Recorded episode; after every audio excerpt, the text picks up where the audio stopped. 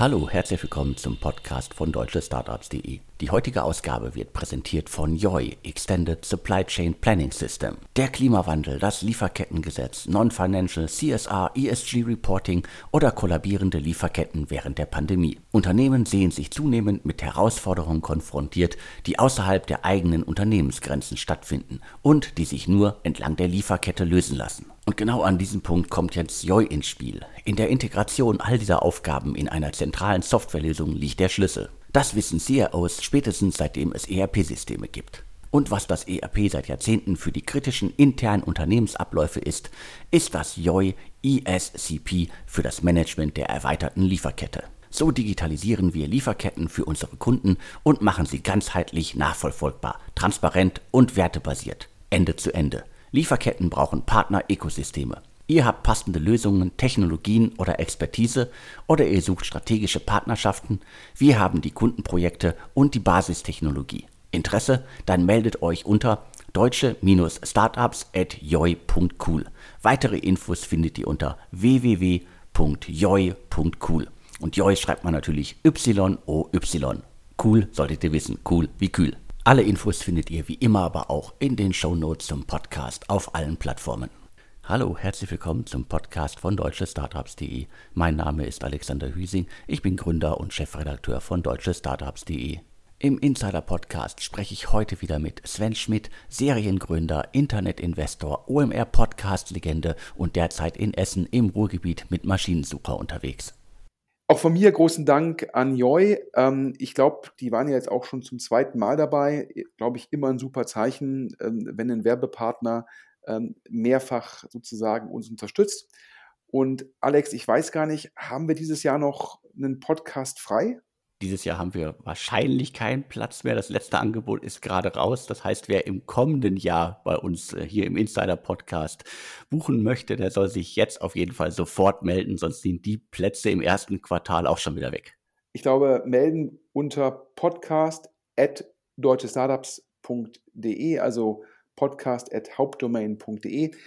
Aber jetzt äh, direkt Butter bei die Fische. Äh, ich bin auf LinkedIn äh, wiederholt angeschrieben worden, auch auf WhatsApp. Ja, worum geht es? Wir nehmen heute übrigens auf, das ist jetzt der Mittwoch nach Ostern.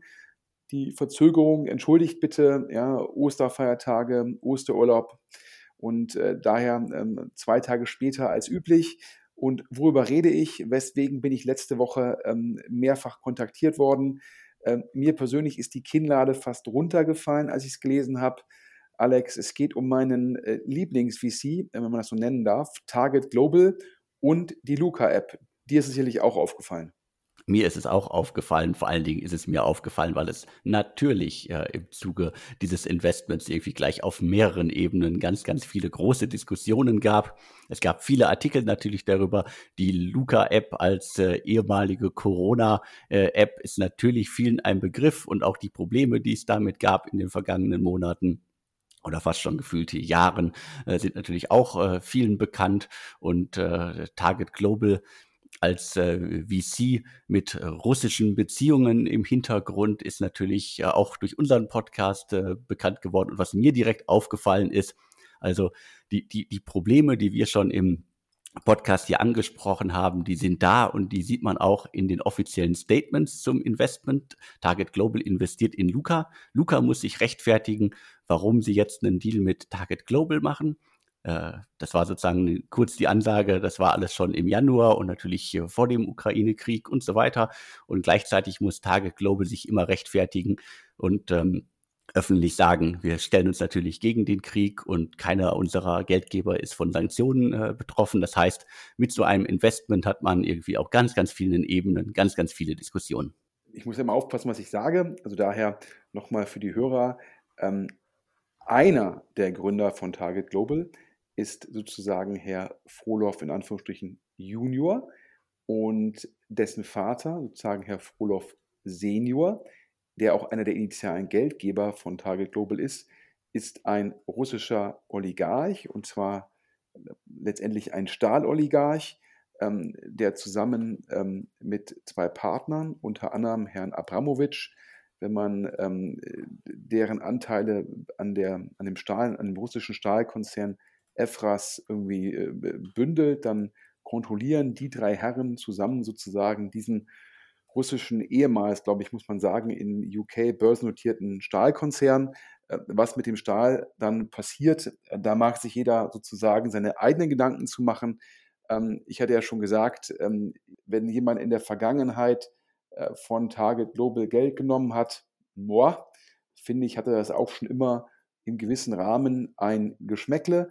Ähm, äh, wie man jetzt das gegeben den Ukraine-Krieg so verkünden kann und ähm, wie man als CEO von WeFox, die ja auch im Portfolio von Target Global sind, ähm, ja, ähm, dann auch nochmal ähm, das abfeiern kann, dass man dann mit Target Global die Seed-Runde ähm, in die Luca-App gemacht hat. Ich habe hier ein, eine Nachricht auf LinkedIn bekommen. Ähm, da hat äh, ein, ein interessierter Hörer gefragt, ähm, nach deinem Kommentar zu Target Global würde mich mal deine Meinung hierzu stark interessieren. Hat ein russischer VC, es ist immer die Frage, ist Target Global ein russischer VC? Ich zitiere jetzt hier nur äh, die Nachricht, jetzt Zugriff auf 40 Millionen deutsche Nutzer, äh, die nur dazu zustande gekommen sind, weil der Staat quasi geholfen hat, die App zu downloaden.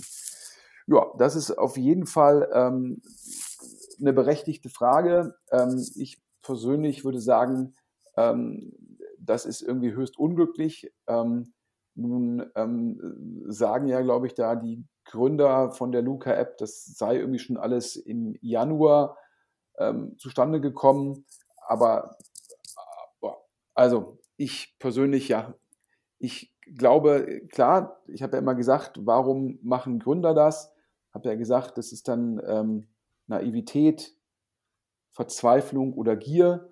Ähm, ich glaube, die meisten Gründer im Target Global Portfolio, die meisten Deutschen oder Gründer von deutschen Portfoliofirmen von Target Global, die sind nicht naiv, die waren auch meistens nicht verzweifelt. Also daher habe ich ja schon mal die These in den Raum gestellt, dass die primär gierig gewesen sind oder immer noch gierig sind. Ja, und ich glaube, es trifft wahrscheinlich dann auch auf ähm, die Gründer der Luca-App zu. Ähm, ich persönlich, also kann eigentlich, kann ich nur dazu aufrufen, ja, ich glaube, es gab mal in den USA diese, als es über, über sehr viel kritische Presse gab zum Thema Umgang mit Frauen, Umgang mit Fahrern, gesellschaftliche Rolle von Uber, gab es mal diese Kampagne Delete Uber. Und ich kann eigentlich nur jedem sagen, ja, Delete ähm, Luca App. Ähm, ich glaube, es also A ist die Frage, bedarf noch der Notwendigkeit der Luca-App? Und B, ja, sollte man gegeben die Umstände ähm, jetzt noch die Luca-App auf seinem Handy haben? Ja, ich, meine persönliche Meinung ähm, ist hier klar nein, Alex. Ich kann das verstehen. Ich bin auch skeptisch, ob es gelingt, aus einem System, das zwar viele äh, Millionen Nutzer mal hatte, ob man daraus dann wirklich ein Geschäftsmodell machen kann. Da gab es in der Vergangenheit immer wieder Versuche, äh, ich sage jetzt mal in Anführungsstrichen, gescheiterte Projekte umzubauen. Äh, das ist nicht auf die Luca-App bezogen mit gescheitert, sondern auf viele, viele andere, die es da gab, wo dann auch irgendwie etabliert, etablierte Unternehmen, teilweise auch VCs versucht haben, so ein Konstrukt irgendwie mit neuem Leben zu füllen. Ähm, wer, wer da Projekte kennt, die dadurch richtig groß geworden sind, kann sich gerne bei uns melden. Ist auf jeden Fall ein extrem valider Punkt von dir, Alex. Es ist immer die Frage, ob man eine installierte Basis, ob man die so einfach sozusagen ähm, gewandelt bekommt in ein neues Geschäftsmodell. Ja? Und das ist jetzt auch die Fragestellung, ist es unabhängig ähm, von der Luca-App, aber ist natürlich die inhaltliche Herausforderung, äh, vor der jetzt sozusagen die Macher stehen. Ähm, und äh, ja, in dem Fall äh, sage ich mal so provokant, äh, drücke ich jetzt nicht die Daumen. Ich persönlich muss auch nicht die Luca-App deinstallieren, denn ich hatte sie nie installiert. Ähm, und ja, ich bin, wie gesagt, überrascht ja auch über WeFox, den WeFox-Gründer, ähm, dass der letztendlich sich jetzt dann damit schmückt, zusammen da mit Target Global investiert zu haben. Ähm, das hat für mich zumindest ein Geschmäckle. Und ähm, hätte ich jetzt die WeFox-App bei mir sozusagen ähm, installiert, dann äh, würde ich die jetzt auch äh, löschen. Aber Alex, kommen wir zu den exklusiven Nachrichten Und wir hatten im letzten Podcast ja, äh, angekündigt, ähm, dass es äh, zwei neue deutsche Unicorns geben wird. Und eins ist ja jetzt schon publik geworden, nämlich äh, Schoko. Ähm, das ging jetzt schon durch die Presse. Das andere ist noch nicht publik geworden und das können wir hier exklusiv vermelden. Und wir reden, Alex, über OneFootball. Das heißt, wir reden auf jeden Fall auch über ein Startup, das nicht erst seit wenigen Monaten, siehe Gorillas und Flink auf dem Markt ist oder siehe Schoko seit äh, wenigen äh, Jahren, sondern um ein Startup, das schon seit 2008 unterwegs ist und auf dem Weg äh, zu, zum Unicorn auch, glaube ich, gefühlt sehr, sehr viele Wandlungen mitgenommen hat sehr, sehr viel Kapital auch schon aufgenommen hat. Ich glaube, äh, mindestens 150 Millionen dürften schon geflossen sein. Ich glaube, die Verluste sind auch schon mal exorbitant. Äh, ich bin, wir sind da auf jeden Fall jenseits der 60 Millionen, die der Aufbau von One Football bisher gekostet hat. Ich habe die immer abgespeichert, so als Infodienst für Fußballergebnisse rund um den Globus. Also als App, auf der man immer nachsehen kann, äh, wo gerade Fußball gespielt wird äh, und äh, welche Ligen man toll findet und was da gerade irgendwie passiert. Das heißt so, dass äh, was man an vielen anderen Stellen im Netz im Grunde auch findet. Die haben das alles gebündelt und äh, ich glaube jetzt zumindest äh, die Corona-Phase mit Lockdown zum Thema Fußball, keine Fußballspiele das war sicherlich auch eine harte Zeit. Also 2020 äh, dürfte das nicht so einfach gewesen sein für äh, One Football. Aber ich glaube, sie haben zumindest es geschafft, ihren Weg, den sie ja jetzt schon seit einigen Jahren gehen, weiterzugehen. Ich glaube, irgendwas so um die 14,5 Millionen Euro Umsatz haben die 2020 gemacht, aber auch einen massiven Verlust von 14,2 Millionen. Das sind so die, die groben Rahmendaten Investoren äh, Union Square Ventures, Lakestar, Early Bird und äh, allen voran Daniel Hopp, der Sohn des SAP-Gründers äh, Dietmar Hopp, ist da an Bord und seit einiger Zeit auch diverse Fußballmannschaften. Die haben da auch schon äh, einen, einen größeren Deal abgeschlossen in der Vergangenheit, haben quasi äh, auch durch eine Übernahme diverse Fußballmannschaften ins Cap-Table geholt. Ich habe das Cap-Table hier gerade auf dem Schirm. Also wenn ich hier 18 PDFs durchscrollen muss, um das Cap-Table von OneFootball mir anzuschauen, dann ist da auf jeden Fall äh, eine Menge drin. Da liest man dann relativ schnell so Namen wie äh, Bayern München, äh, Chelsea, äh, Juventus, Liverpool und so weiter. Das heißt, die haben die Vereine im Hintergrund mit an Bord. Ja, ich glaube, du hast es, äh, du hast jetzt 13, 14 Jahre Unternehmensgeschichte äh, versucht, kompakt zusammenzufassen. Ähm, ja, ich glaube, es war immer ähm, letztendlich die These zu Anfang, äh, man kann globale Reichweite aufbauen, weil Fußball natürlich ein globaler Sport ist und kann dann die Reichweite ähm, entsprechend über Werbung monetarisieren. Ähm, mir wurde damals mal gesagt, die Logik von Union Square Ventures wäre gewesen, auch ja, dass dann die WM 2014 dann äh, One Football zum globalen Durchbruch verhilft. Ich glaube, das hat äh, nicht ganz so geklappt, weil ähm, man hat dann natürlich keine Rechte, keine Bewegtbilder, das ist dann immer sehr schwierig.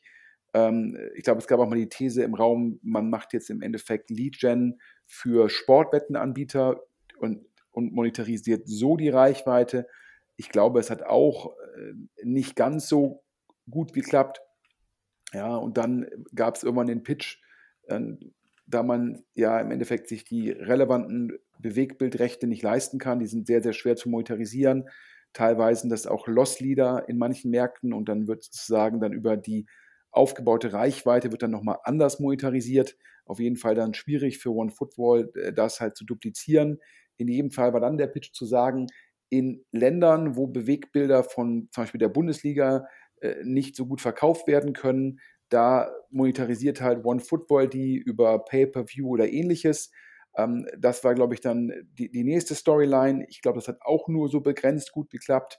Ähm, dann gab es ja den Merger mit, äh, diesem, äh, mit dem Anbieter, wo die ganzen führenden Profivereine drin waren. Ähm, ich glaube, das war sowohl, ist, ist da irgendwie, das war ein Equity-Merger, aber es gab auch neues Kapital, was dann in die Firma reingeflossen ist und dadurch sicher auch der Cap Table so ein bisschen, sage ich mal, breiter geworden und äh, immer sozusagen, da muss man auch mal natürlich sagen, zum einen, ja, äh, boah, ja, ein, ein dickes Brett und operativ vielleicht auch der Fortschritt nicht immer so, wie er prognostiziert war in verschiedenen Decks zu verschiedenen Zeitpunkten, aber Hut ab vor dem Team, die es immer wieder geschafft haben, eine neue Storyline zu verkaufen. Wie gesagt, erst Werbung und Reichweite, dann Lead-Gen für Sportwetten, dann Monetarisierung von Bewegtbildrechten, die vielleicht bisher nicht so optimal monetarisieren und so weiter und so fort.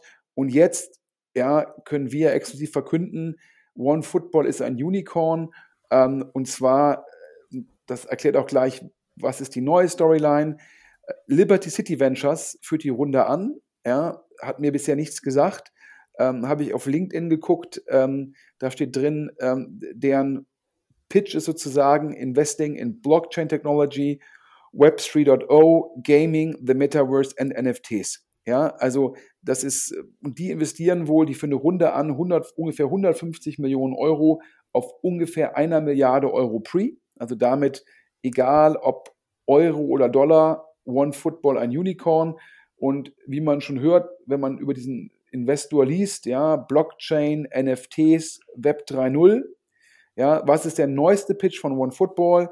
Nach meinem Hörensagen hat man da irgendwie jetzt eine Kooperation mit Depper Labs, die ja irgendwie so NFTs und ähnliches rund um die NBA und Co. machen. Und da will man jetzt zusammen erschließen halt den Markt ähm, für den Bereich Fußball. Und da hat natürlich One Football durch seine Gesellschafter einen sehr guten Zugang zu den relevanten Vereinen in Europa. Und die Vereine dominieren ja sozusagen dann den Weltmarkt. Und so will man als One Football sicherlich jetzt so einem So Rare ähm, Konkurrenz machen und das ist jetzt der neueste Pitch. Also man hat die Reichweite, man hat eine Marke im Fußball, man hat die Gesellschafter, damit Zugang, man macht was mit Depper Labs und kann jetzt halt hingehen und einen Sorare sozusagen ähm, Konkurrenten bauen. Ähm, das scheint der Pitch zu sein und da muss man sagen, ja, Storytelling äh, 1A plus mit Sternchen.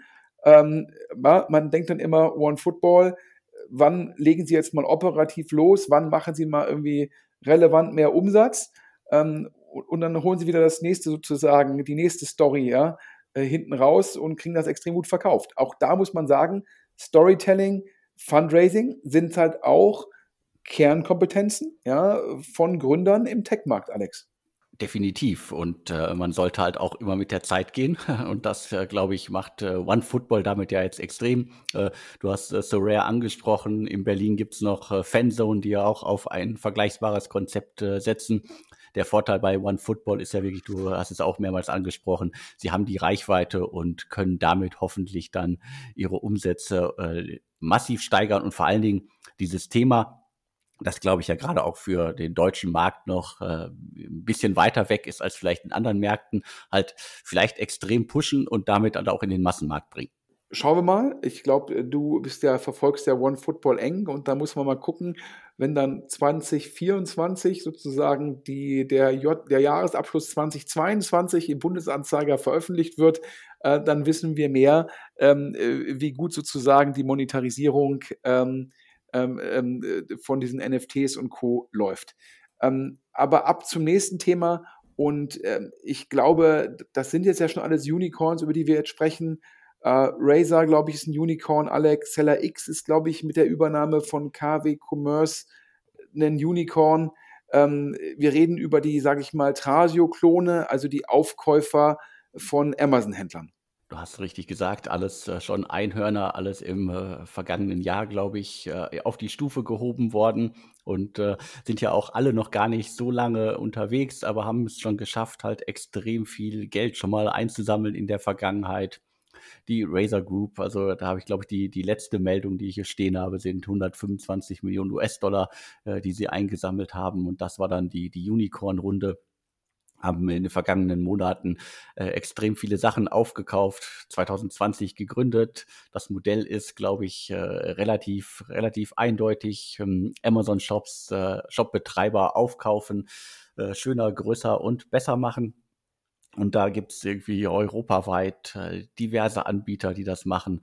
Und äh, Razer und äh, Stellar X, die auch 2020 gestartet sind und, glaube ich, aber auch schon irgendwie reichlich Geld eingesammelt haben, äh, sind da zwei Beispiele für ja, einen umtriebigen Markt, der, glaube ich, äh, uns ja auch schon extrem äh, beschäftigt hat. Das allerdings jetzt auch gefühlt alles auch schon eine Weile her. Es war jetzt zuletzt ruhig um diese Modelle und da kommt das Update ja gerade richtig. Ja, ähm, du hast es erwähnt, ein Modell, was im letzten Jahr sicherlich mega Rückenwind hatte. Ja, wieso? Ähm, zum einen noch die positiven Corona-Effekte, ähm, zum anderen halt auch ähm, ja, noch einigermaßen stabile Lieferketten.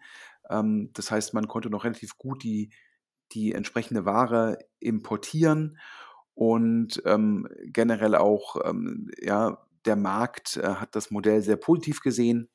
Und ja, wenn man diese Einladung hört und ich mich auf äh, letztes Jahr beziehe, ähm, kann man sich schon fast denken, äh, dass da die Winde so ein bisschen gedreht haben. Aus Rückenwind ist teilweise Gegenwind geworden. Ähm, was sind letztendlich die vier Effekte, die in dem Sektor aktuell zu, sage ich mal, Herausforderungen führen? Also zum einen ja, ist sozusagen, hat Corona 2020, 2021 ähm, sozusagen zu, ja, sage ich mal so, Sprungstellen im, im E-Commerce-Bereich geführt. Und da ist halt letztendlich Wachstum auch vorweggenommen worden. Und das merkt man ähm, dieses Jahr deutlich, wenn man auch irgendwie guckt, was hat Amazon prognostiziert. Und äh, da ist das Q1 ja wohl ähm, eher, eher schwach. Das heißt, da ist aus dem Rückenwind des sehr starken Wachstums jetzt eher Gegenwind gekommen, Faktor 1. Ähm, Faktor 2, natürlich die Lieferkettenthematik. Ähm, es ist teilweise teurer geworden, die Ware äh, sozusagen nach Europa, nach Deutschland zu bekommen. Aus Asien teilweise ist es sogar fast unmöglich geworden. Ich glaube, ich habe äh, Shanghai, glaube ich, im, im, im Lockdown wegen der äh, Zero-Covid Politik von China, was, glaube ich, auch wieder zu Engpässen führt. Und jetzt kommt auch noch die Inflation dazu. Ähm, was ist hier das sozusagen das Problem, zu dem die Inflation führt? Ja, Inflation, steigende Energiepreise, steigende Preise an der Tankstelle, äh, steigende Preise beim Bäcker. Und das sind für, für die meisten äh, Ausgaben, die getätigt werden müssen. Wenn die teurer werden, dann bleibt weniger frei verfügbares Einkommen übrig. Und äh, dann wird halt daran gespart, dass man weniger, jetzt werden vielleicht manche denken, dass der Ausdruck vielleicht nicht ganz zutreffend ist, aber ich sage mal, dass man dann weniger Schnickschnack auf, auf Amazon kauft und bestellt. Und das tut natürlich auch vielen dieser kleineren Händler, die da übernommen worden sind, halt entsprechend weh, weil deren Produkte halt Produkte sind, die man bestellen kann, aber nicht bestellen muss. Und ähm, das sind die Faktoren, ähm, weswegen ich halt höre, dass ja, Q1 für die genannten äh, Razer, Seller X, aber auch Berlin Brands Group und Heroes gibt es ja noch neben den beiden, über die wir gerade gesprochen hatten, über die, über die beiden Unicorns, Razer und Seller X, gibt es ja noch andere, dass da die Q1-Zahlen ähm, ja, herausfordernd sind. Und jetzt kommen wir hier zu den Nachrichten ähm, Factory 14 oder Factory 14, ich glaube, es ist ja ein spanischer Anbieter, ich glaube, Alex, DN Capital war, ist da investiert. Du hast da den besseren Überblick als ich. Genau, also DN Capital ist da unter anderem investiert und äh, ich habe zumindest eine 200 Millionen Runde hier irgendwo stehen. Das ist aber sozusagen äh, äh, Eigen- und Fremdkapital zusammen. Ja, ist ja immer in dem Modell wird immer Eigenkapital aufgenommen und dann wird das sozusagen, ähm, wird dann ja Leverage erzeugt über Fremdkapital, was dann immer ein gewisses Vielfaches von dem Eigenkapital ausmachen kann, meist natürlich mit Bedingungen. Und nach unserem Verständnis ähm, ist das Fremdkapital bei Factory 14 teilweise von äh, Victory Capital ähm, gestellt worden. Und ähm, nach unserem Verständnis haben die auch Fremdkapital bei Razer gestellt. Und äh, Gerüchte sagen halt, dass auch sozusagen Q1 bei Factory 14 nicht optimal gelaufen sei und dass jetzt von Geldgeberseite darauf gedrängt worden sei, dass sich Factory 14 ähm, Razer anschließt. Das heißt, die exklusive Nachrichten hier ähm, dass Razer e, entweder ist es gerade gesigned worden oder steht kurz vor der Überschrift, übernimmt also Factory 14. Das heißt, wir sehen hier eine Marktkonsolidierung. Ja, das ist halt immer so, wenn dann Gegenwind im Markt ist statt irgendwie Rückenwind, das sind dann die Kräfte, die dazu führen, dass sich dann halt Anbieter zusammentun, um halt Synergieeffekte zu heben, aber auch um Skaleneffekte zu, zu, zu erzielen. Und äh, das ist der Hintergrund. Äh, parallel befindet sich nach unserem Verständnis Razer im Fundraising. Ähm, wir hatten gehört, dass ähm, manche PEs hätten irgendwie abgesagt, manche anderen wären sich mit Razer nicht über die Bewertung einig geworden. Aber wir hören auch, dass da jetzt wohl in den nächsten Wochen es zum Signing kommen soll. Ähm, ja, und das ist unser Update zu Razer. Über Seller X hatten wir schon gesprochen. Ähm, die haben ja KW Commerce übernommen. Ähm, eine Übernahme, die jetzt komparativ teuer war, also ein höheres EBITDA-Multiple für so einen kleinen Händler sind halt oftmals nur gezahlt worden drei, viermal EBITDA, allerdings vor Unternehmerlohn. Und KW Commerce ist natürlich mehr bezahlt worden. Ähm, es zeigt sich jetzt aber aber, dass man, dass diese ganzen kleinen Übernahmen sehr, sehr schwierig sind, weil die teilweise sehr stark, Alex, von den einzelnen, sage ich mal, Gründern, CEOs, Händlern, wie auch immer man es ausdrücken will, getrieben waren. Und wenn die dann gehen, ja, dann ist es sehr, sehr schwer, auch wenn man eine gute Holdingstruktur hat, den Wert, den so eine Einzelperson, der halt irgendwie 724 immer darauf geguckt hat, das halt abzubilden. Und jetzt habe ich halt mit mehreren Investoren gesprochen, die sagen, ja, die ganzen kleineren Übernahmen, das war schon nicht so, das ist nicht so einfach, die zu integrieren. Und vielleicht ist es halt klüger, dann halt größere Anbieter aller KW Commerce oder halt, davon gibt es natürlich nicht so viele, aber zwischen KW Commerce und sozusagen den One-Man-Shows gibt es halt noch irgendwie andere. Und ähm, das ist auch nochmal so ein Lessons learned aus den Übernahmen von den letzten 12 bis 18 Monaten. Ja, und bei Seller X jetzt wenig überraschend, dadurch, dass man KW Commerce übernommen hat, hat man natürlich sozusagen teilweise eine doppelte Holdingstruktur, weil KW Commerce hat ja ein großes Team, Seller X hatte vorher ein großes Team und um jetzt Synergien sozusagen zu heben, ja, hat Seller X wohl Mitarbeiter entlassen und das Hörensagen ist dann so, zwischen 20 und 30 Prozent. Ich weiß jetzt gar nicht, was Alex, was der Berliner Flurfunk da sagt. Na, ist halt immer auch eine Frage, das kann man ja immer auf verschiedenen äh, Ebenen rechnen und äh, so weiter. Also bei Entlassungen ist es ja häufig äh, schwierig. Das äh, kommunizieren die Startups natürlich auch immer sehr ungern und sind da immer auch so ein bisschen äh, schwammig. Aber ich kann das nachvollziehen und das äh, aus den genannten Gründen, wenn man halt so eine Holding aufbaut und äh, sich dann auch noch mit einem anderen Unternehmen zusammenschließt, da gibt's halt so viele Bereiche, die jetzt auch äh, in, im besten Fall nicht wirklich entscheidend sind, in Anführungsstrichen, äh, für die Entwicklung des Unternehmens, immer tragisch für die einzelnen Mitarbeiter. Aber da muss man dann einfach auch Doppelstrukturen abbauen. Und äh, manchmal zeigt sich das ja dann auch erst, äh, wenn man das Unternehmen dann wirklich zusammenführt, äh, weil so eine Übernahme auf dem Papier liest sich alles äh, einfach und hört sich alles oftmals einfach an. Äh, Im Alltagsgeschäft zeigt sich dann aber häufig sehr schnell, äh, dass es keinen Sinn macht, da irgendwie äh, längere Zeit doppelte Strukturen aufrechtzuerhalten. Ja, und es ist natürlich immer, wenn man über so ein Thema spricht, äh, gibt es natürlich auch immer über die menschlichen Schicksale. Ich glaube allerdings, ähm, dass es aktuell äh, im Berliner Tech-Bereich weiterhin sehr viel Nachfrage nach Personal gibt. Ja, ähm, auch ich mit Maschinensucher in Essen äh, haben, glaube ich, 20, 25 Stellen ähm, offen oder zu besetzen. Das heißt, auch wenn es dann natürlich persönlich immer sehr bitter ist, wenn man dann im Rahmen dieser, sage ich mal, Zusammenführung ähm, äh, dann, dann entlassen wird, ist das Gute, glaube ich, dass es im Tech-Bereich in Berlin, aber auch in anderen Städten weiterhin viele Jobs gibt. Ähm, also dementsprechend äh, bin ich da eigentlich frohen Mutes, dass solche Mitarbeiter schnell auch wieder eine neue Beschäftigung finden. Äh, wie gesagt, ich, durch den Gegenwind in dem Sektor war das ein bisschen zu befürchten. Mir wurde auch zugerufen, dass aktuell auch weniger Akquisitionen stattfinden.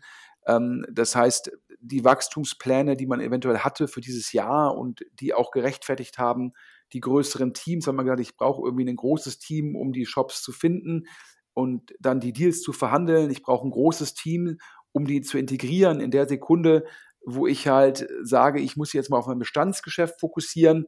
Ich mache aktuell weniger Übernahmen, vielleicht auch, weil ich weniger Eigenkapital und Fremdkapital zur Verfügung habe als geplant. Ja, in der Sekunde werden natürlich dann Personalstrukturen hinterfragt, aber ich glaube, es ist aktuell noch ein ganz guter Zeitpunkt, um ähm, im Tech-Bereich ähm, neue Herausforderungen zu finden. Die heutige Ausgabe wird präsentiert von YOI, Extended Supply Chain Planning System. Der Klimawandel, das Lieferkettengesetz, Non-Financial, CSR, ESG Reporting oder kollabierende Lieferketten während der Pandemie. Unternehmen sehen sich zunehmend mit Herausforderungen konfrontiert, die außerhalb der eigenen Unternehmensgrenzen stattfinden und die sich nur entlang der Lieferkette lösen lassen. Und genau an diesem Punkt kommt jetzt YOI ins Spiel. In der Integration all dieser Aufgaben in einer zentralen Softwarelösung liegt der Schlüssel. Das wissen CIOs spätestens seitdem es ERP-Systeme gibt. Und was das ERP seit Jahrzehnten für die kritischen internen Unternehmensabläufe ist, ist das YOI ESCP für das Management der erweiterten Lieferkette. So digitalisieren wir Lieferketten für unsere Kunden und machen sie ganzheitlich nachvollziehbar, transparent und wertebasiert, Ende zu Ende. Lieferketten brauchen Partner-Ökosysteme. Ihr habt passende Lösungen, Technologien oder Expertise oder ihr sucht strategische Partnerschaften. Wir haben die Kundenprojekte und die Basistechnologie. Interesse? Dann meldet euch unter deutsche-startups at joy.cool. Weitere Infos findet ihr unter www.joy.cool. Und Joy schreibt man natürlich Y-O-Y. Cool solltet ihr wissen. Cool wie kühl. Alle Infos findet ihr wie immer aber auch in den Show Notes zum Podcast auf allen Plattformen. Alex, jetzt haben wir über die Tragio-Klone gesprochen und äh, jetzt reden wir über ähm, die, ja, soll man sagen, GoPuff, Getir-Klone, aber eigentlich muss man sagen, Gorillas und Flink, so starke Marken. Ähm, müssen wir eigentlich noch dem Hörer erklären, was die machen? Nein, das sollten die allermeisten jetzt wirklich mitbekommen haben. Es geht um Quick Commerce und die Schnelllieferung von Lebensmitteln. Ja, auch dazu haben wir schon öfter gesprochen, äh, zu den Finanzierungsrunden, zu den Unit Economics. Äh, warum auch für die Inflation eine Herausforderung darstellt, weil die Kosten halt nicht eins zu eins umgelegt werden können auf die Kunden. Und äh, wir haben jetzt hier ein Update ähm, zu, zu Gorillas. Und äh, warum machen wir das? Auch, weil wir danach zwei sozusagen verwandte Themen haben. Ähm, denn es gibt sozusagen eine News, was ein Flink Co-Founder jetzt Neues macht. Und es gibt eine News über einen neuen vertikalen Anbieter. Aber fangen wir an mit Gorillas. Ähm, darüber hatten wir ja schon mal berichtet, dass die eine Runde machen wollen. Wir hatten darüber berichtet, dass Jumbo ähm, oder die Familie hinter Jumbo äh, aus Benelux, ähm, dass die ein Convertible äh, gezeichnet hat. Und jetzt können wir verkünden, dass nach unseren Informationen genauso wie Razer wohl kurz äh, vor einer erfolgreichen Runde steht, steht auch wohl Gorillas kurz davor. Ähm, wir hatten ja erwähnt, dass da in Summe ungefähr 500 Millionen Dollar Eigenkapital aufgenommen werden soll. Und wir hören, ähm, dass da Gorillas ähm, mit äh, DST in fortgesch fortgeschrittenen Gesprächen sei. Und ähm, wir hatten ja über das Deck von Gorillas auch schon gesprochen, das JP Morgan Deck, was uns zugespielt worden ist. Und aktuell hören wir halt, pitcht Gorillas sehr stark das gute Wachstum in den USA. Ähm, dort scheint Gorillas in New York relativ erfolgreich zu sein. Ähm, und da sagen Insider, ähm, ja, da gibt es letztendlich, warum, was ist mit DoorDash, was ist mit irgendwie GoPuff? Und bei GoPuff ist es wohl so, schon sehr starker Fokus auf dieses Geschäft, ähm, dass man Alkoholiker liefert. Dafür braucht es in den USA immer eine Lizenz. Und da sei jetzt GoPuff kurz davor, in New York eine solche Lizenz zu erwerben. Und dann hätte, hätte GoPuff irgendwie einen Anbieter in New York, von dem man dann alles, alle Bereiche beliefern könnte. Aber das sei der Fokus von GoPuff. Und DoorDash hätte angeblich No More Fridge ähm, sozusagen einen, wenn man so will, Gorillas-Klon in New York übernehmen wollen. Aber äh, da gab es wohl russisches Geld drin. In den USA teilweise noch Sanktionen noch ein bisschen restriktiver und äh, no, no More Fridge sei dann irgendwie kurzfristig insolvent gegangen und dementsprechend sei es da nicht zu einer Übernahme gekommen und daher müsste sich DoorDash neu sozusagen ähm, fokussieren oder neu, neu aufstellen in dem Segment und das hätte jetzt Gorillas in der Summe die Möglichkeit gegeben, da in New York sehr stark zu wachsen und sozusagen so eine Blaupause für die USA präsentieren zu können und das würde ihnen Rückenwind im Funding geben.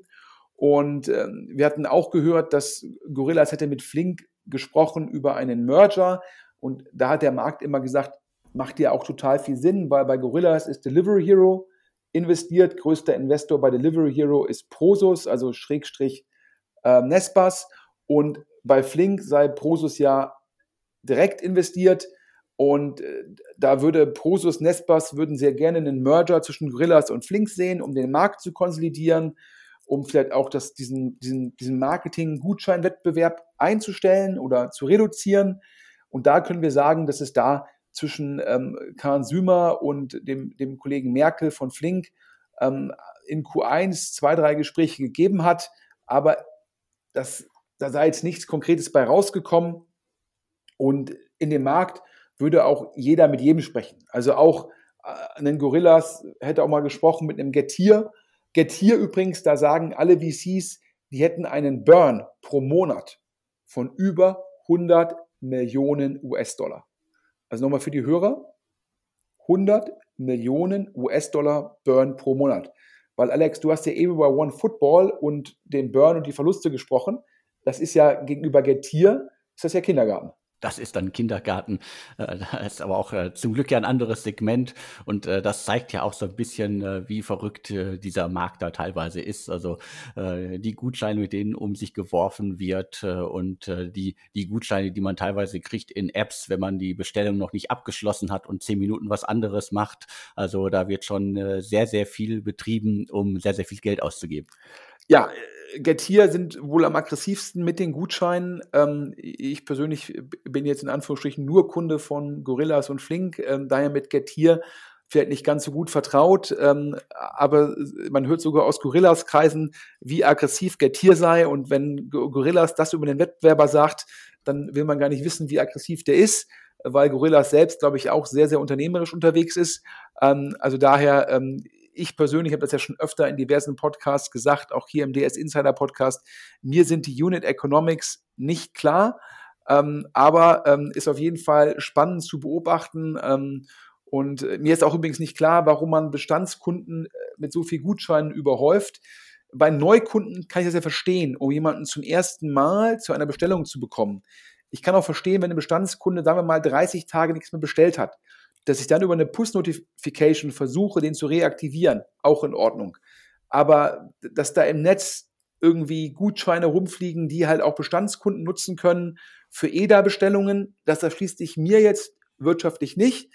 Ähm, falls einer der Hörer da draußen sozusagen die, uns die Gutscheinlogik mit internen Dokumenten erklären kann, wir freuen uns immer über Zusendungen an podcast.deutschestartups.de oder auch ähm, wer keine Wegwerf-E-Mail-Adresse anlegen will, um anonym zu bleiben, kann auch direkt auf der Webseite, gibt es einen anonymen Briefkasten in Anführungsstrichen, uns auch darüber die Informationen zukommen lassen. Äh, wir freuen uns da auf jeden Fall sehr. Ähm, ja, ich habe es ja angedeutet, äh, wir haben ja jetzt mit dem Thema Quick Commerce aufgemacht und kommen jetzt sozusagen zu zwei, äh, in Anführungsstrichen, Derivaten oder äh, News, die Derivate sind.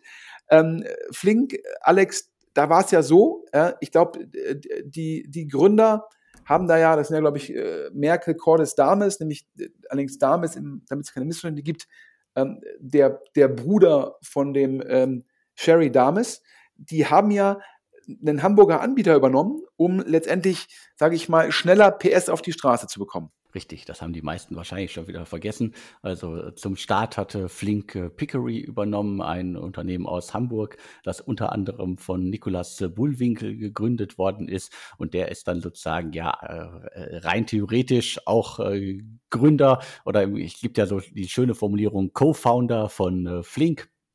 Und äh, das war sozusagen die, die kleine kurze Hintergrundgeschichte. Und äh, besagter Nikolaus äh, Bullwinkel hat sich jetzt äh, mit äh, weiteren Mitstreitern zusammengetan und äh, gründet das Unternehmen äh, Circus, also wie der, der Zirkus. Und äh, wenn ich das Konzept äh, richtig verstehe, dann geht es dabei um Menüs die ganz schnell zu den äh, Nutzerinnen kommen. Also quasi eine Mischung aus äh, Flink, HelloFresh äh, und äh, vielleicht äh, Lieferando, um das Ganze irgendwie äh, einfacher zu bestellen zu machen. Ähm, und äh, das ist noch alles äh, ganz jung, also wir sind noch sehr versteckt unterwegs äh, bisher, aber wir haben sie dennoch entdeckt. Wir wurden darauf hingewiesen. Auch vielen Dank an den Tippgeber für, für, das, äh, für dieses Thema hier. Und äh, wer weitere Themen hat, weitere Hinweise hat, immer direkt melden. Also Circus ist das neueste quasi Derivat oder äh, Ausgründung, äh, die irgendwo aus dem Quick-Commerce-Segment entstanden ist. Ja, vielleicht kann man ja bald schon von einer Flink-Mafia sprechen, ähm, wenn sich dann noch mehrere sozusagen ehemalige Co-Founder oder Mitarbeiter selbstständig machen. Parallel sehen wir generell in dem Markt auch so eine Art Vertikalisierung. Ja, wir hatten, glaube ich, schon berichtet, Alex, korrigier mich, äh, ich bin weiterhin fasziniert. Ich glaube, du hast jedes deutsche Startup auf dem Schirm mir persönlich fällt es immer schwerer, sozusagen ähm, den Überblick zu behalten. Ähm, ich glaube, ähm, der Berliner Super Angel Christoph Mehr hatte, glaube ich, auch schon in ein, zwei vertikale Themen im Bereich Gorillas und Flink investiert. Ich glaube, es war einmal türkisches oder arabisches sozusagen oder türkische oder arabische Lebensmittel, war, glaube ich, mal einer der Punkte.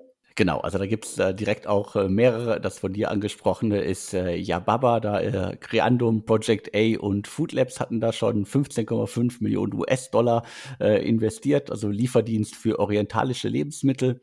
Dann gibt es noch äh, Get äh, Halal, äh, da ist auch ähm, quasi ähm, Shio Capital mit drin, also der äh, Investor, der auch äh, diverse andere äh, quasi Food-Themen und Lieferdienste mit angeschoben hat. Und äh, dann gibt's noch äh, Jolla, ein Unternehmen, das auch äh, relativ jung ist äh, und so Sachen wie äh, Liefertürke aus Köln, wo unter anderem, kennt vielleicht der ein oder andere, der Rapper EcoFresh mit an Bord ist ich bin da jetzt, ich nenne das ja so eine Art Vertikalisierung von einem Gorillas, von einem Fling, von einem Getir, äh, von einem, von einem GoPuff. Ähm, weil man ja zum Schluss sagt, ja, ich kann jetzt nicht sozusagen so horizontal in Anführungsstrichen äh, bei einem Rewe oder Edeka Supermarkt einkaufen, um mal jetzt so, einen, so eine Metapher zu malen ähm, oder eine Analogie herzustellen, sondern ähm, ich gehe zu einem spezialisierten Supermarkt. Und da ist immer die Frage, zum einen, wie groß ist der adressierbare Markt? Äh, zweitens, was bekomme ich für eine Lieferdichte hin? Also sprich, ähm, ist ja immer äh, ein Werttreiber, ist ja die Auslastung von Fahrern und von Lägern.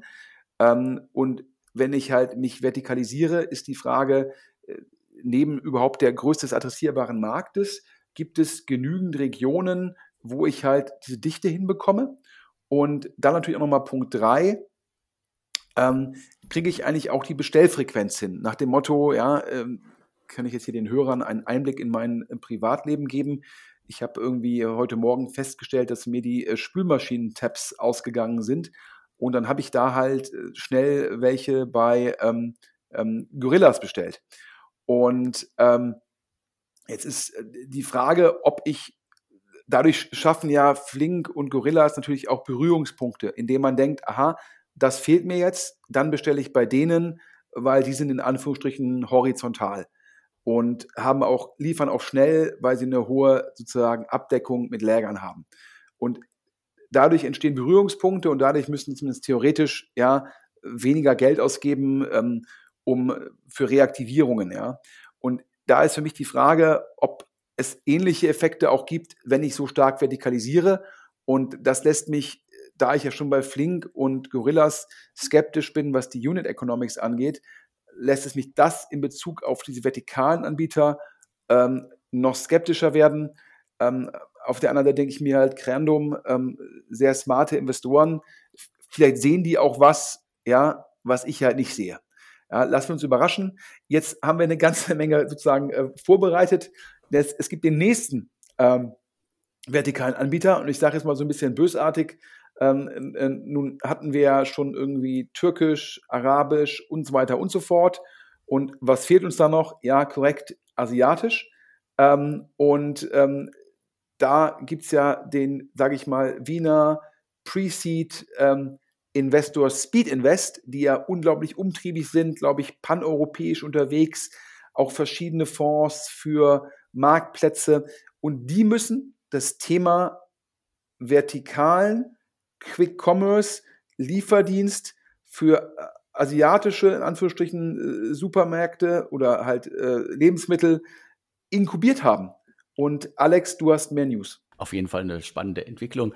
Ähm, bei den genannten vorhin orientalische und äh, arabische und so weiter Lebensmittel, da ist das ja auch nicht alles immer sozusagen im, äh, im Gorillas äh, quasi Zeitfenster, sondern da reden wir durchaus ja auch von Bestellungen am nächsten Tag. Aber äh, das jetzt nur mal so, um das noch ganz kurz einzuordnen. Und jetzt kommt mit äh, Go Tiger ein eine App, äh, mit der man äh, asiatische Lebensmittel bestellen kann. Über 300 Produkte stehen schon bereit. Die sind schon sehr aktiv auf diversen Social-Media-Kanälen, unter anderem TikTok, wurde mir gesagt. Und äh, da auch nochmal Dank an äh, die Tippgeber da draußen. Äh, die genannten Themen wurden uns letzt, glaube ich, gefühlt auch mehrfach äh, genannt. Das ist mehreren Leuten aufgefallen. Und äh, hinter Go Tiger steckt unter anderem ein ehemaliger Gorillas-Mitarbeiter, äh, Moritz äh, Fritzgen der hat das äh, dann mit Hilfe von äh, Speed Invest auf die Straße gebracht. Mit dabei ist aber auch noch äh, Lieferando-Gründer Kai Hansen, äh, Shio Capital, die hatte ich vorhin schon mal genannt. Die investieren auch gerade ja sehr stark in, in das Segment. Also da haben sich ein paar zusammengefunden, die das ganze Thema jetzt in die nächste Ethno-Nische bringen. Und ähm, ich kann das zum Teil verstehen. Hier um die Ecke gibt es auch einen bulgarischen äh, Lebensmittelladen. Ich glaube, es gibt in ganz Berlin irgendwie mindestens äh, acht, neun, wenn nicht gar zehn Lebensmittel. Für mich stellt sich da auch immer die Frage, sind das jetzt äh, die Leute, die da einkaufen gehen? Äh, kann man die jetzt abholen und sagen, ihr geht jetzt äh, in, in die App und bestellt? Also das wird auf jeden Fall für einige Segmente sicherlich ein langer Weg. Ja, du hast mich da berechtigt korrigiert. Also wir reden ja hier sozusagen so eine Mischung, sage ich mal, aus Quick Commerce, aber auch letztendlich ganz normal ähm, äh, Lieferung aus dem Supermarkt, um es so platt zu sagen. Ich glaube, da gibt es solche Anbieter wie jetzt Picknick mit der festen Route. Es gibt so einen Knusper. Ähm, äh, auch Rewe hat natürlich auch einen eigenen Dienst und dann konkurriert man natürlich so ein bisschen auch in dem Segment, in dem man sagt, hier ähm, äh, den Einkauf beim asiatischen Supermarkt, den erledige ich jetzt über Go Tiger. Und dann gibt es auch da Lieferfenster und dann gibt es wahrscheinlich auch einen, einen größeren Warenkorb. Also daher äh, ist es natürlich jetzt nicht in Anführungsstrichen eine reine Vertikalisierung von Quick Commerce, sondern es ist natürlich auch dieses Thema äh, Supermarkt bestellen, Supermarkt liefern mit Lieferfenstern. Also da ist der Übergang dann im gewissen Rahmen auch fließend. Ähm, das also jetzt zum Thema Quick Commerce und Supermarktlieferungen und jetzt zum Thema, ähm, äh, da wurde mir vor kurzem zugerufen, ja, Sven, ähm, Bewertungen im Fintech-Segment, die boomen weiter ähm, und generell ja auch äh, Börse erholt und auch Tech-Werte in den USA sich wieder leicht erholt. Ähm, und äh, dementsprechend, ähm, ja, das solle ich nicht so kritisch sehen. Und ähm, ja, und jetzt haben wir News, die das 100% bestätigen. Ähm, Alex, ich glaube, du hattest schon über die Firma berichtet. Ähm, ich sage jetzt mal zur Einleitung platt, wir reden hier über ein Klarna für B2B. Und du hast zum Beispiel die ganzen Details schon auf deutsche Startups gehabt zu der ersten Runde nicht nur zur ersten Runde, sondern zum, zum Gesamtunternehmen, was sicherlich auch daran liegt, äh, dass äh, das Berliner Fintech von den äh, Gründern von Dafici ins Leben gerufen worden ist. Das heißt, da sind zwei Firmenlenker an, an Bord, die, die schon einiges an Erfahrung mitbringen und dementsprechend schaut da die Szene dann immer ganz genau hin. Ich habe das immer als quasi umschrieben als Buy Now, Pay Later Modell für Unternehmenskunden sind noch ganz am Anfang, äh, haben dennoch ja schon von Cherry Ventures und von Fintech Collective aus New York 14 Millionen US-Dollar bekommen. Danach gab es noch weitere Runden, in denen einige Angels äh, an Bord gekommen sind, unter anderem so Leute wie die äh, Zalando-Macher aber auch Discovery Ventures ist äh, eingestiegen. Also das ist schon irgendwie ziemlich viel, äh, ja, wie du sagst, du sagst immer Rückenwind, also ziemlich viel quasi Szeneunterstützung, die sie da sich abgeholt haben von äh, bekannten, äh, ja, bekannten Mitgründern quasi, äh, bekannten Szenemenschen. Dementsprechend hat da die gesamte Szene ja auch schon ganz genau hingeguckt und wartet im Grunde darauf, äh, äh, wann legen die jetzt endlich los und was machen die alle. Und äh, mich hatten in den vergangenen Wochen auch schon mehrmals Leute so äh, gefragt, so, hm, äh, Mondu, äh, wisst ihr da schon was? Kommt da schon was? Also das wurde quasi schon erwartet, dass es da eine große Runde geben wird. Ja, also, aber du musst natürlich auch sagen, 14 Millionen Dollar letztendlich ähm, direkt zum Start. Ähm, da kommt alles zusammen, sage ich mal, zwei Gründer, die da Fidschi aufgebaut haben, ähm, also mit Brand und Signaling sozusagen ausgezeichnet. Ähm, dann Fintech und dann natürlich Klarna, äh, die halt gezeigt haben, wie groß dieser Markt im B2C-Bereich ist und dann halt ein guter Pitch und ich glaube, äh, kann man sich ja fast ausrechnen, ob die haben so in Summe, haben die so 25 Prozent abgegeben und haben 14 Millionen Dollar eingesammelt. Das ist dann ja eine einfache Rechnung, also irgendwie eine Pre-Money von ja, irgendwie 42, 43 ähm, Millionen US-Dollar und dann 14 Millionen US-Dollar reingeflossen und das für die erste Runde. Da kann man nur sagen, Respekt. Ja, ähm, ganz, ganz starkes Fundraising und auch toll, dass sowas dann sozusagen auch in Deutschland, in Europa möglich ist und nicht, dafür muss man gar nicht mehr im Valley sein. Und ähm, die sind ja immer noch Pre-Launch, ähm, also sprich nochmal hier zum Modell, da ist die These, dass auch immer mehr B2B-Bestellungen gehen online. Also keine Ahnung, wenn jetzt jemand bei Contorion, das ist ja, sage ich mal, dieser, der Marktplatz für so Werkzeuge und Co., wenn da jemand bestellt, ist ja ein Gewerbetreibender. Und da ist die These, dass immer mehr dieser Bestellungen von offline auf online gehen. Ja, das ist ja auch eine These, warum ich mich natürlich bei Maschinensucher engagiere, weil wir auch da sagen, ja, dass das Business immer mehr von offline zu online geht. Davon profitiert Maschinensucher. Und da sagt halt Mondu, auf diesen Trend setzen wir und erlauben halt auch in dem Segment ähm, auf Rechnungen zu bestellen und übernehmen dann halt für die Plattform, für den Anbieter ähm, das Scoring des Käufers, übernehmen das Risiko und bekommen dafür ähm, entsprechend Marge. Und äh, das ist der Pitch, ja, also sage ich mal, Fintech zum richtigen Zeitpunkt an der richtigen Stelle, Top-Team. Aber dennoch war ich jetzt überrascht, denn ich dachte, die 14 Millionen Dollar sind noch nicht mal lange her. Das heißt, die werden noch Geld auf dem Konto haben. Und dennoch haben die jetzt eine weitere Runde geraced ja, von Valar, einem US-Investor, ähm, äh, glaube ich, auch sehr viel im Fintech-Bereich unterwegs. Ich glaube, mit Peter Thiel im gewissen Rahmen verbunden, Alex. Und ähm, jetzt einmal für die Hörer zum Hinsetzen. 40 Millionen Euro Runde auf 145 Millionen Euro Pre also sprich 185 Millionen Post-Money und das Ganze pre-launch. Natürlich ein großer Erfolg für die Gründer, natürlich aber auch für die Investoren, die dann in der ersten Runde investiert haben sehr, sehr spannende Entwicklung und äh, Peter Thiel hat schon einige große Fintechs in äh, Deutschland mit Kapital ausgestattet über äh, Walla ist aber auch äh, sozusagen ja eine der US, äh, in, einer der US-Investoren, den man mittlerweile durchaus kritisch sehen kann für seine Äußerung. Aber zumindest hat er es bewiesen, dass er ein gutes Näschen hat. Ja, jetzt kommen wir zum letzten Thema. Und da wieder die Bitte, falls die Hörer da Details haben, sollen sie sich bei dir uns melden. Es geht um das, ich glaube, man sagt, In InsurTech ist, glaube ich, der korrekte Name. Es geht um Clark, Alex. Richtig, Clark ist ein Insurtech. Äh, die letzte Meldung, die es zu Clark gab, war quasi der Aufstieg zum Unicorn. Das hat das Unternehmen durch die Übernahme der Finanzen Group äh, geschafft. Äh, da gab es zuletzt aber auch so ein bisschen Verwirrung. Äh, war das wirklich alles so, wie das da dargestellt worden ist? Also dementsprechend weiß da vielleicht der ein oder andere auch zu diesem Punkt mehr und äh, weiß auch hoffentlich mehr, äh, was sozusagen da jetzt künftig alles passiert. Also das Unternehmen ist jetzt auch schon etliche Jahre unterwegs.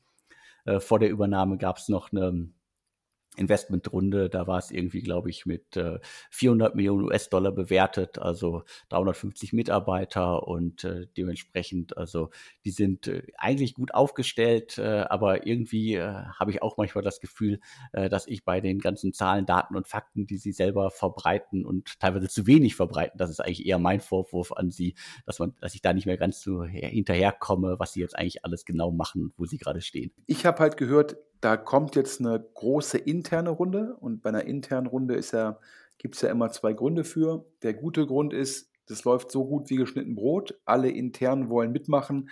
Es gibt gar keinen Grund, sich extern umzusehen. Der negative Grund ist es, ähm, gibt eine interne Runde, ähm, weil ähm, externes kaum Nachfrage gibt. Ähm, ich habe ja gerade gesagt, ähm, im Fintech-Bereich weiter Rückenwind, weiter hohe Bewertungen. Daher gehe ich jetzt mal ähm, im Zweifel in Anführungsstrichen äh, für den Angeklagten aus. Also dass es halt, äh, dass es große Nachfrage intern gibt und äh, vielleicht ähm, gibt es da auch natürlich auch Secondaries, wenn man da so einen Merger gemacht hat, muss man ja auch mal gucken, wie die Strukturen danach sind. Also daher, wer da noch zu Infos hat, meldet sich bitte. Also daher, wir suchen Infos zu der relevanten internen Runde von Clark, die angeblich gerade stattfindet. Alex, wir danken nochmal dem Sponsor der aktuellen Ausgabe. Ich äh, überlasse dir die Aussprache. Das ist für mich immer so eine Art Zungenbrecher. Es ist auf jeden Fall ein Zungenbrecher, aber vielen Dank an YOI Extended Supply Chain Planning System. Nochmal die Infos, also äh, was ERP-Systeme für die kritischen internen Unternehmensabläufe sind, ist äh, YOI für das Management der erweiterten Lieferkette. Und das haben wir in diesem Podcast ja auch erfahren. Die sind massiv unter Druck und YOI kann da hoffentlich helfen. Also wendet euch an YOI, geht auf www.yoi.cool, also äh, Y-O-Y. Ja, äh, gut, da habe ich mir jetzt äh, den, äh, den, den Bruch meiner Zunge erspart. Ähm, ja, es gibt noch eine weitere News und zwar sozusagen in, sage ich mal, in eigener Sache beziehungsweise in DS Media und eigener Sache. Ähm, denn ich bin am Samstag in einer Woche, das müsste der 30. April sein. Ich hoffe, ich schaffe jetzt keine Verwirrung.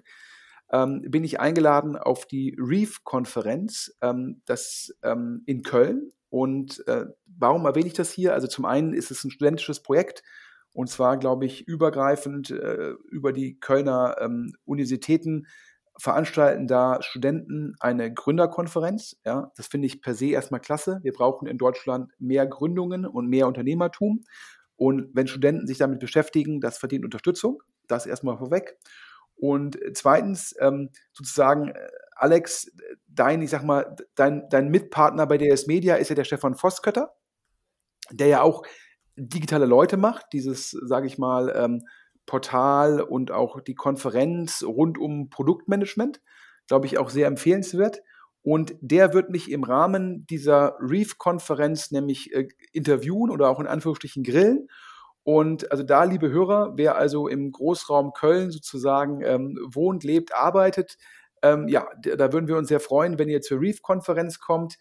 Ich glaube, der Stefan sozusagen und ich haben dieses Kamingespräch um 15 Uhr am, wie gesagt, Samstag ähm, in, in, in zehn Tagen. Ja, es müsste also der 30. sein. Und ich glaube, die Konferenztickets kosten für Nicht-Studenten, glaube ich, 30 Euro, also nur 30 Euro. Und ich glaube auch der, der Erik von Scalable, der ist auch dabei. Also daher, ähm, glaube ich, äh, unterstützt das Ganze, kommt, hört euch das an. Ich glaube, 30 Euro, ich glaube, das, äh, ja, also super vorteilhaft, Alex, oder? Auf jeden Fall. Und äh, ich werde Stefan noch füttern, dass er dich ordentlich grillen kann. Hervorragend. Dann fasse ich mal die Ausgabe hier zusammen zum Abschluss. Ja, zuerst waren Alex und ich etwas überrascht, ähm, dass jetzt Target Global ähm, unser Lieblings-VC in Anführungsstrichen in die Luca-App investiert. Das hat auf jeden Fall ein Geschmäckle. Exklusiv konnten wir verkünden, One Football ist es ein Unicorn. Ähm, Liberty City Ventures führt wohl eine 150 Millionen Euro Runde auf einer Milliarde Euro Pre-Money an. Die Zahlen sind so ein bisschen Flurfunk ungefähr, aber es ist unstrittig. One Football jetzt ein Unicorn und das Ganze mit einer NFT-Storyline. Dann können wir verkünden, Razer, einer der Trasio-Klone, übernimmt Factory 14, auch ein Trasio-Klon aus Spanien. Also wir sehen eine Konsolidierung des Marktes und generell aktuelle Marktgegenwind führt auch dazu, dass Seller X nach der Übernahme von KW Commerce auch sozusagen äh, manche Mitarbeiter entlässt, um da Synergien zu heben.